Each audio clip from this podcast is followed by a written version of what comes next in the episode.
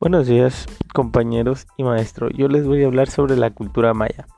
La cultura maya se desarrolló en el sureste de México en los estados de Yucatán, Campeche, Quintana Roo, Chiapas y Tabasco, prácticamente todo Guatemala y también Belice, la parte occidental de Honduras y en El Salvador abarcando más de 300 kilómetros cuadrados.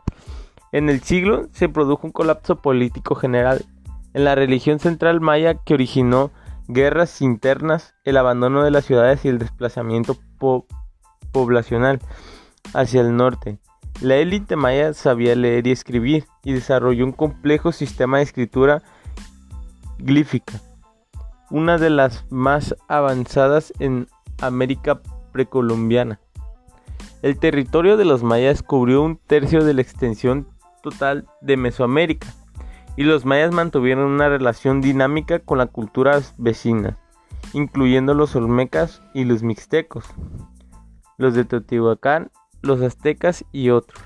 La civilización maya ocupó un extenso territorio que incluía el sureste de México y el norte de América Central. Abarcó toda la península del Yucatán, la totalidad de Guatemala, así como proporción occidental de Honduras y El Salvador.